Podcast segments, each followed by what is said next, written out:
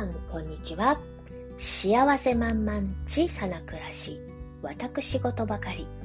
秀川製作室ラジオへようこそ。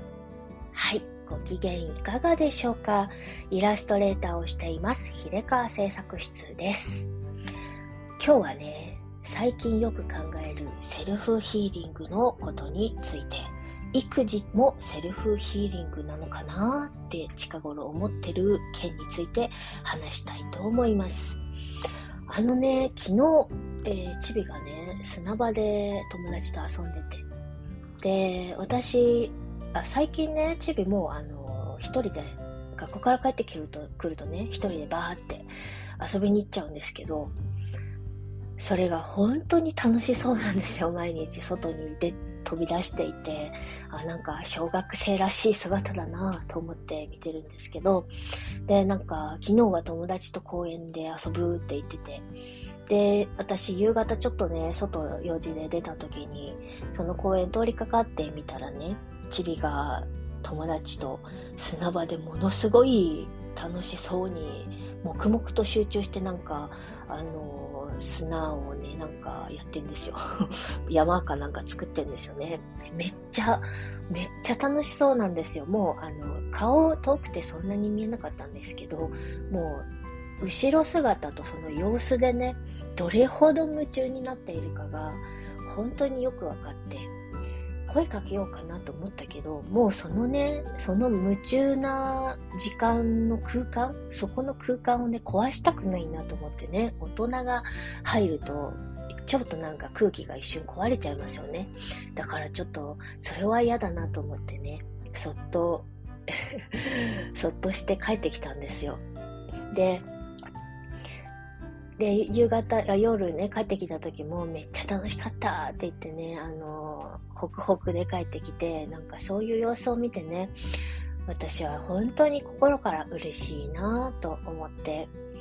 でもね、その嬉しいなと思った時に、その喜びって子育ての喜びとはまた別の喜びが一面にあるかなと思ったんですよ。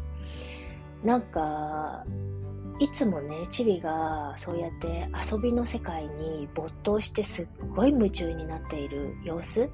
それを見るのが私はすごく好きで、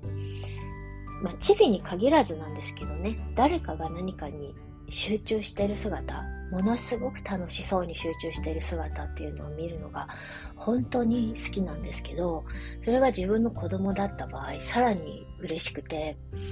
で、なんか、ものすごく癒される気持ちになるんですね。で、それってね、え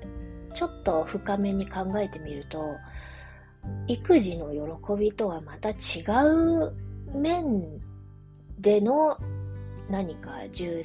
実感というか充足感を得ているんだなだろうなとねふとね思ったんですよそれがセルフヒーリングというやつかなと思って。というのは、チビがそうやってね、遊びの世界に夢中になって好きなことを思いっきり楽しんでいるその姿で、その姿を見て癒されているのってね、私の中のいわゆるインナーチャイルドと言われているようなやつかなと思うんですよ。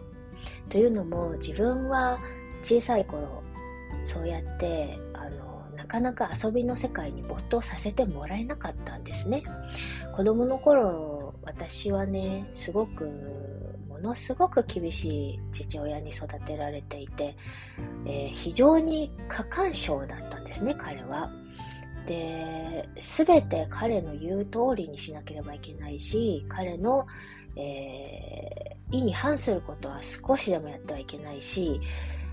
遊びもねあまりにも集中するといつも途中で中断させられるんですね。なんかもういいからやめなさいとか。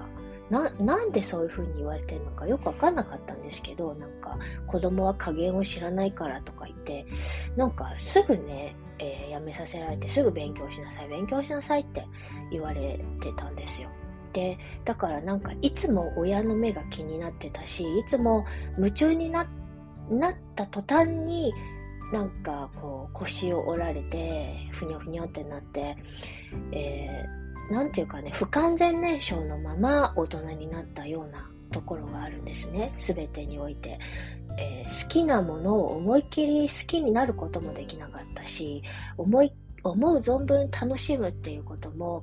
えー、周りを完全に忘れて何かに没頭し尽くすっていうことも途中までできるんだけど最後までやりきるやりきるっていうことがねできてなかったと思うんですね。それでそこがね全て不完全燃焼のままずっとあったのでそれがね、えーチビが一生懸命遊んでいる時に様子を見る時に、えー、癒されてねそこの傷がね癒されていくようなそんな感じがするんですよ。もちろん、えー、私もねあの人並みにちゃんと大切に育ててもらったし、あの、あのすごくね親の親への感謝もあるし、えー愛情もたっぷり受けてきたんだけれどもその反面でやっぱし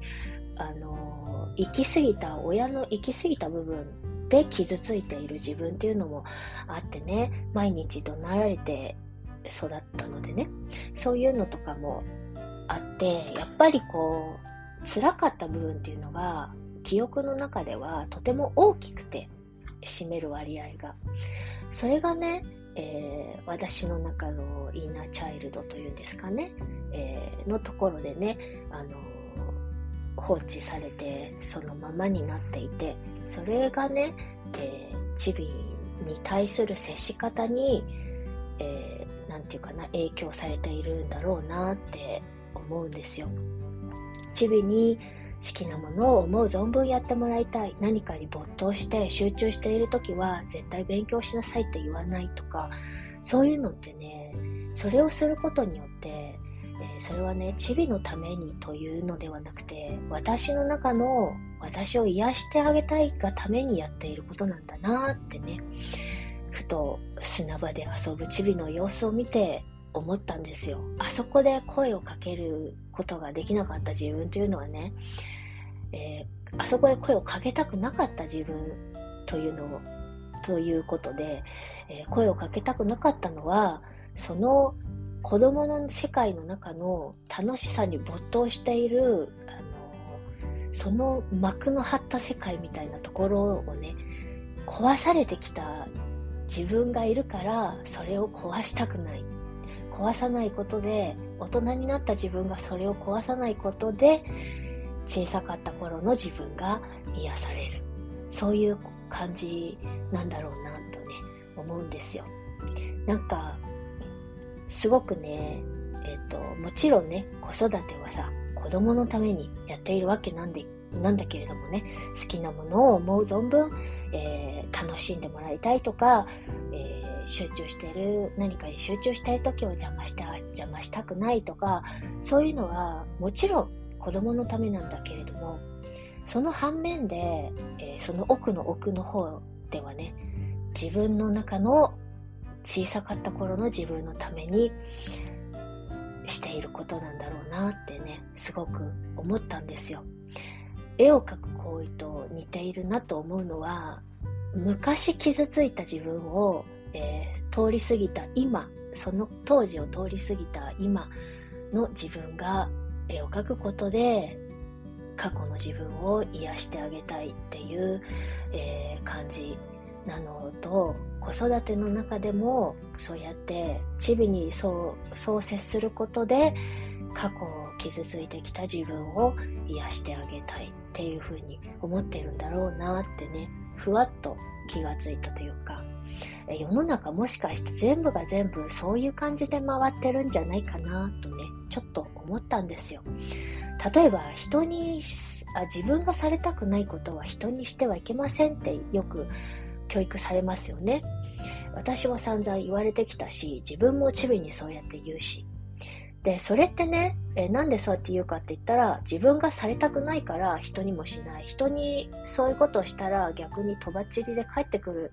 からしないしちゃダメだよっていうふうに、えー、言ってるわけだけれども、えー、それの本当の奥の奥の方ではもしかしたらそれをすることによって自分がされたくないことを人にすると結局自分が傷つくっていうことなんじゃないかなと思ったんですよね。つまり、えー、自分がされしてほしいことを人にしてあげると自分が癒されるそれの逆説的なことなんじゃないかなと思うんですよ。やっぱり自分が嫌だ自分が辛い自分が悲しいと思う思うような行為をね相手にしたらそれをした下奥の方ではねした自分自身が傷ついてしまうっていうことがあるんじゃないかなって思うんですよね、えー、自分のする行為によって自分自身が傷ついたり癒されたりするんじゃないかなと最近ねちょっと思うんですよ。うまく言えないんだけれども。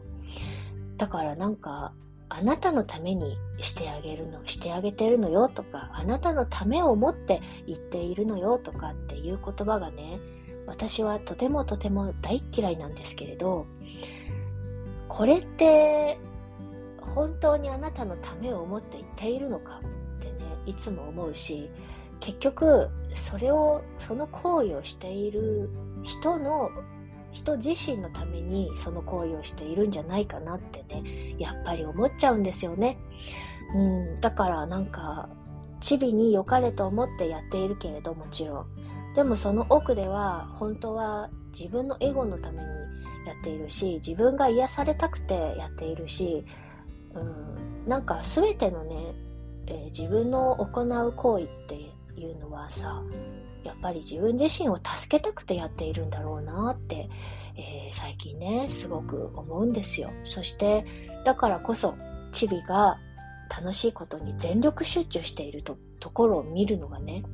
とてもとても好き、好きで、それはその姿を見ることによって、昔救われなかった自分が今救われているからなんだろうなというふうにね、思うんですよ。だからそうやって考えてみると子育てっていうのも一つのセルフヒーリングなんじゃないかしらと思って、えー、なんかよくさ、えー、自分が子供の頃できなかったことを子供にさせてあげたいとか自分が子供の頃大学に行けなかったから子供には大学に行かせたいとかねそういうふうに、えー、親が言うことをよく耳にするかと思うんですけれどもそれも結局奥、うんと、裏を返せばその行為をすることによって満たされるのは親自身なんだろうなと思うんですね。うん、もちろんね、だからそれによって子供も助かるし、子供にとっていいことをしているからね、あの、いいんですけど、うん、なんか、真実は子供のためなんかじゃないなっていうことをね、すごくね、最近思います。そして、あチビは、えー、幸せそうに、楽しそうにしてくれているだけで、私が癒されてるんだなって思ってね、ああ、なんか、こうやっていろいろ回収していくんだな。過去の負の、負の財産というかな、えー、傷ついてきた過去のものたちは、こうやって少しずついろんなところで回収されていくんだろうなと思うんですね。逆に、えー、やられて辛かったことを、私もこれだけ辛い思いをしたんだから、あなたもこの思いを味わいなさいよ、みたいなことをやると、やればやるほど、どんどん自分が傷ついていってしまうから、やっぱりそれはね、良くないんだなと思いました。その良くないというのは、道徳観念云々ではなくて、自分のために良くないんだなってね、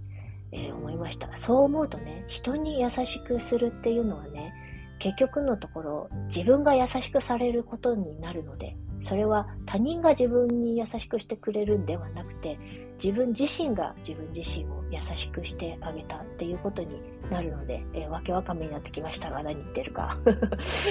えー、だからこそ、なんか人に優しく、自分にはもっと優しく